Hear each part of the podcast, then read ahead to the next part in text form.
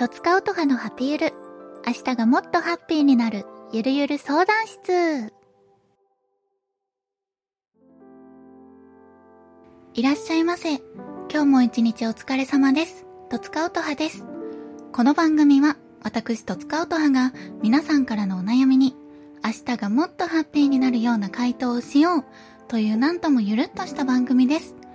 ポッドキャストにて毎週木曜日に配信中。よかったらハッシュタグ、ハッピーウルでつぶやいてください。感想お待ちしております。はい、皆さん今週もよろしくお願いいたします。今日寒いね。昨日がとっても暖かかったんですよ。東京だと20度超えてたみたいで、日中お外に出ると半袖の方もね、いるくらいに暑いなっていう気温だったんですけど、今日はもう一転して寒くて雨も降ってるっぽいし、窓から見る感じ。ちょっとこれは体調崩してしまうぞっていう気候なので、皆さんお気をつけください。私も気をつけます。今日も時間の限り皆さんからいただいたお便りを読んでいこうと思います。本当に毎週たくさんのマシュマロありがとうございます。もうこれがあるからね、パワーとして私は続けられるので本当にありがたいです。今回、あの季節的に多いお便りも結構あって、まず確定申告終わったよっていうね、ご報告をいただきまして、お疲れ様でございます。私も無事終わらせまして、もう毎年ね、1月からちゃんとしておけばよかったのにって思うんだけど、もうこればっかりはしょうがないと思ってね、毎年向き合ってます。いつかこう AI が発達して、もう一人の自分みたいな、こうしっかりした AI オトワスが全部を終わらせてくれるっていうね、未来を想像して眠ります。今日も。引き続き頑張っていきましょう。お疲れ様でした。そして、もう一個多かったのが、花粉？花粉症のお悩みが多くて、あの、どんな対策してますか？とか、あと、衣替えをそろそろ始めたいなっていう方から、あの、花粉症なんですけど、衣替えはもちろん、まあ、クリーニングとか日々のケアはもちろん、花粉が飛んでる季節のお洋服どうしてますかっていう質問も来てたので、まずこちらを答えていきたいと思います。まずね、花粉症、私花粉症持ちで、今も若干、喉がね、ガラついてたりとか、鼻がちょっと詰まってるかなっていう感じに聞こえる方もいると思うんですけど、私はひどい時はお薬飲んだりとか、まあしてるけど、もう、しょうがないって思うことが、まず、最初かなって思う。もうこの季節がやってきたな、しょうがないしょうがないって思って過ごしつつ、薬を飲めば大体のことは改善されるから目薬さしたりとか、もう病院に行くっていうのが一番だと思うんだけど、最近はあの鼻の中をさ、焼いたりさ、注射をしたりして、花粉をこう追い出したりとかアレルギー反応が出ないようにするっていう治療もあるみたいなんだけど私はねお薬を飲んで良くなることが多いので今のところしたことはないんですよね。よかったら経験者ハッピーウルハッシュタグハッピーウルで教えてください。どうだったか。あとはあのお洋服の質問なんだけどあの花粉が飛んでる季節はもう外でパッパッパって払ってからお家に入るといいっていうのを聞いて私は割とそれを実践しています。もう払って払って入るとかあとクリーニングはちょっと花粉のお話とはそれちゃうんだけどダウンはクリーニング、まあ、もちろん出すしニットに関してはあのこれ1軍と2軍っていう言い方あんまり良くないと思うんだけど私はこうなんだろう。大事な時というか、お出かけっていう日に着るニットと普段着るニットを分けてて、普段着るニットはもう洗濯ができそうなものと、もうね、ガシガシ洗っていいものと、あの、汚れたりとか、あの、ちょっと、まあ、毛玉ができたりとかしても自分が気にならないっていうのを、あの、普段使いにしていて、もう一個はもう何年も大切に着られそうだから、もうたまにしか着ないっていうのをね、そもそも分けちゃってる。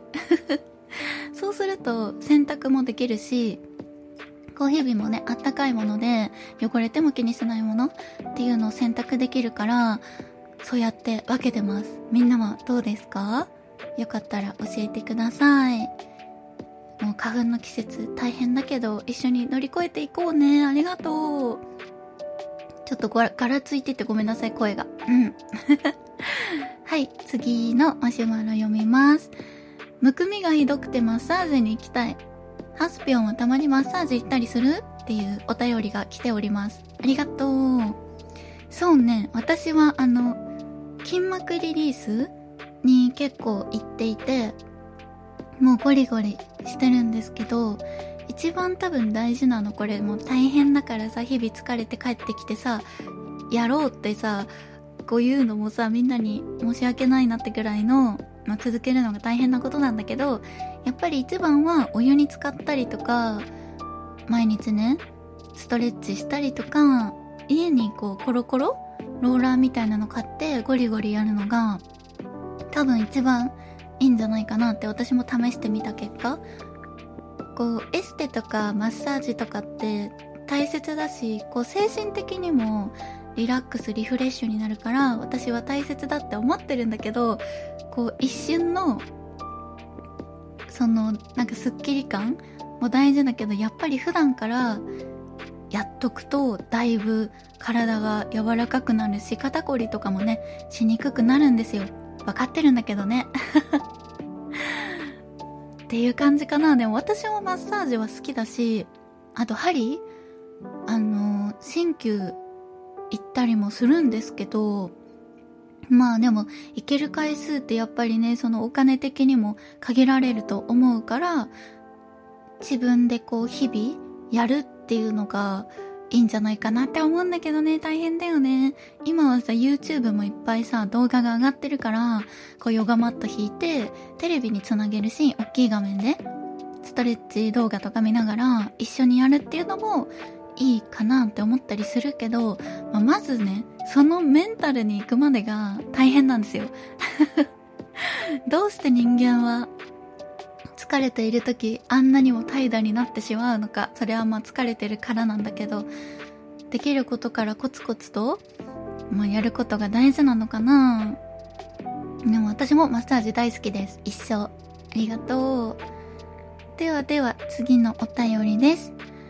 音はすこんにちは。こんばんは。お元気ですか？お元気です。私は元気です。ああよかった。仕事についてのお悩み相談です。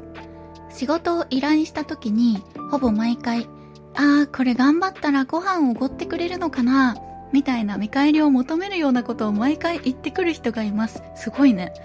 ありがとうございますとお礼を伝えてはいますが、ぶっちゃけそれを言われるたびに、こいつにはもう頼みたくねえ。マジめんどくせえと内心思ってしまい、なんなら、いや、仕事なんで普通にやってくださいと返答しています。このやりとりすらすごく面倒です。音はずだったら、なんて返答しますか？もしくはどうやって自分のメンタルをめんどくさいの方向からポジティブに持っていけるでしょうか？相手は女性に対しては誰でもこんな感じで、周りの同僚たちも困っているような状況です。おお、これ大変だ。マシュマロありがとう。以下、ちょっと詳細を書いてくれてるんだけど、いや、こりゃ大変だね。いや、これさ、ポジティブなさ、方向に持っていけるでしょうかってさ、優しすぎるマシュマロさんはさ、言ってるんだけど、これ持ってけないよ。だって毎回言われるんでしょ？毎回何か、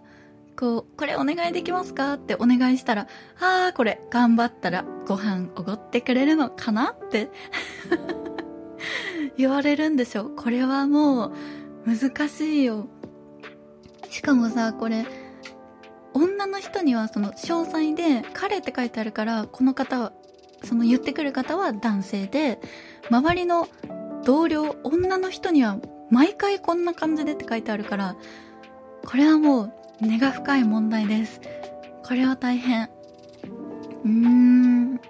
しかもさ、仕事だからさ、ボランティアとかじゃないじゃない。ねえ、だから、しかも私たち雇われじゃん？別にその、あ、おごってくれるのかなって言った方が社長とかじゃないわけじゃないですかだからこれはもう軽く流す右から左に流すが一番いいと思うんだけどえ私だったら音発だったらなんて返答しますか？はいえいや、いつもありがとうございますって、出世払いでいつか必ずやご馳走します今はちょっと難しいです。すいませんって。で、ピューって逃げる。毎回、毎回逃げちゃう。いや、でもこれさ、今はこんな感じでさ、はははって笑って話してるけどさ、言われてる、この中の同僚の女性の中には、本当に辛くて無理って思ってる方が、マシュマロさんもね、いるかもしれないじゃない。で、多分この言ってる人は悪気はそんなにないと思うんだよね。こう、ジョークみたいな、ちょっとあの、ずれちゃったジョークみたいな、その、おもんないジョークを言ってるっていう感覚だと思うから、その両者に多分もう全然違う温度差が生まれちゃってると思うので、言えるなら、その、迷惑っていうことを言えるんだったらどんなにいいかって思うんだけど、多分、そのマシュマロさん的には、お仕事で日々関わるし、関係を悪くしたくないから流すっていうのが、まあ、最善だって思ってるんだよね。それで我慢できるんだったら全然それでいいと思うし、もし本当に嫌だったら、その上司とか、まあ、周りの方とかに言ってもいいと思うんだよな、これ。こう、あんまりさ、私セクハラパワハラって言いたくないというか、その、どんな案件にもね、言ってると、そのどんどん言論の自由が狭まるとは思うんだけど、これってさ、おごってくれるのかな？イコール、プライベートでご飯に行こうっていう、なんだろう、仕事からさ、出ちゃってるじゃん。関係値が。で、本当になんかこう、わかんないよ、下心があるかは。っていうのをわかんないけれど、受け取る方によったらこれセクハラって思われてもしょうがないよね。だって女性に全員言ってるんでしょ？だから、流せるんだったら流せばいいし、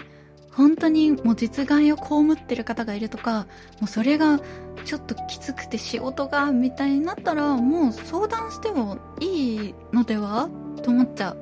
うん。もしかしたらね、この言ってる側の男性彼も、